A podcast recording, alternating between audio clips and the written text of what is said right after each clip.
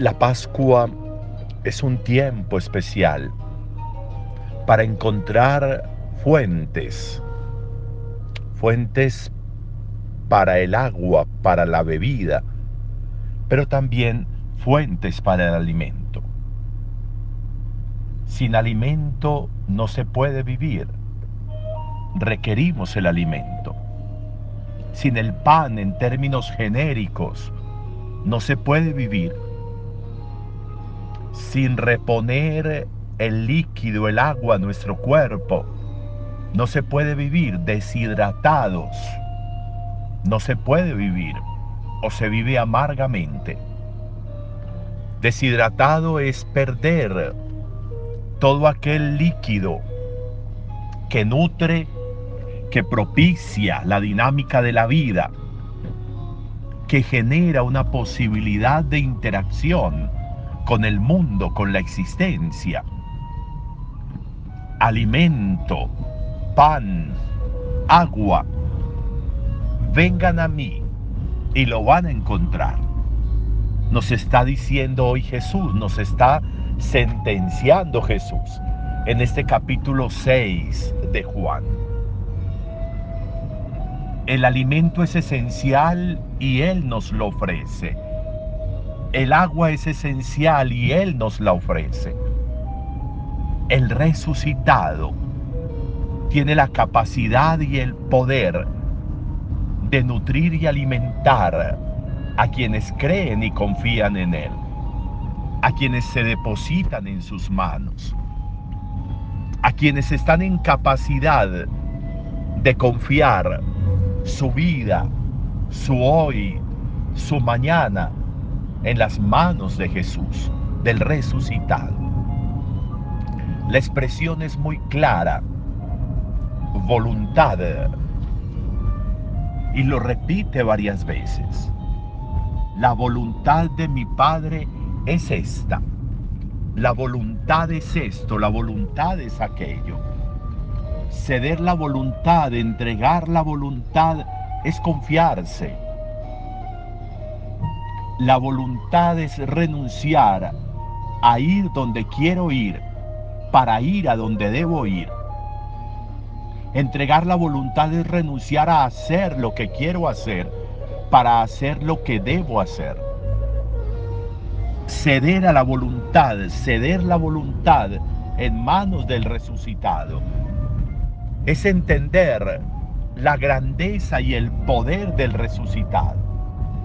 Es entender y ver en Jesús lo que necesitamos, lo que requerimos, lo que deberíamos tener hace muchísimo rato, a quien deberíamos haberle entregado la vida y la voluntad hace mucho rato, en quien es el único capaz de llevarnos, de conducirnos como un pastor a sus ovejas, como lo veremos el próximo domingo y en los días siguientes.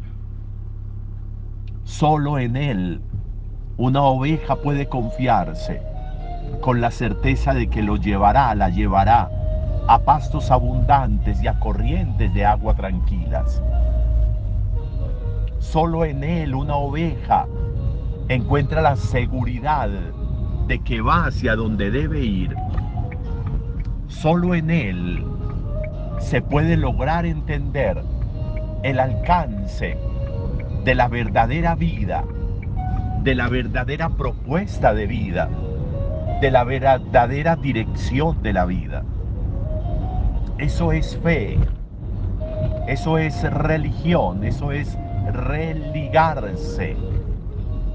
Entender que la ligación con Él debe ser tan profunda, tan entregada, tan entera, porque es el único capaz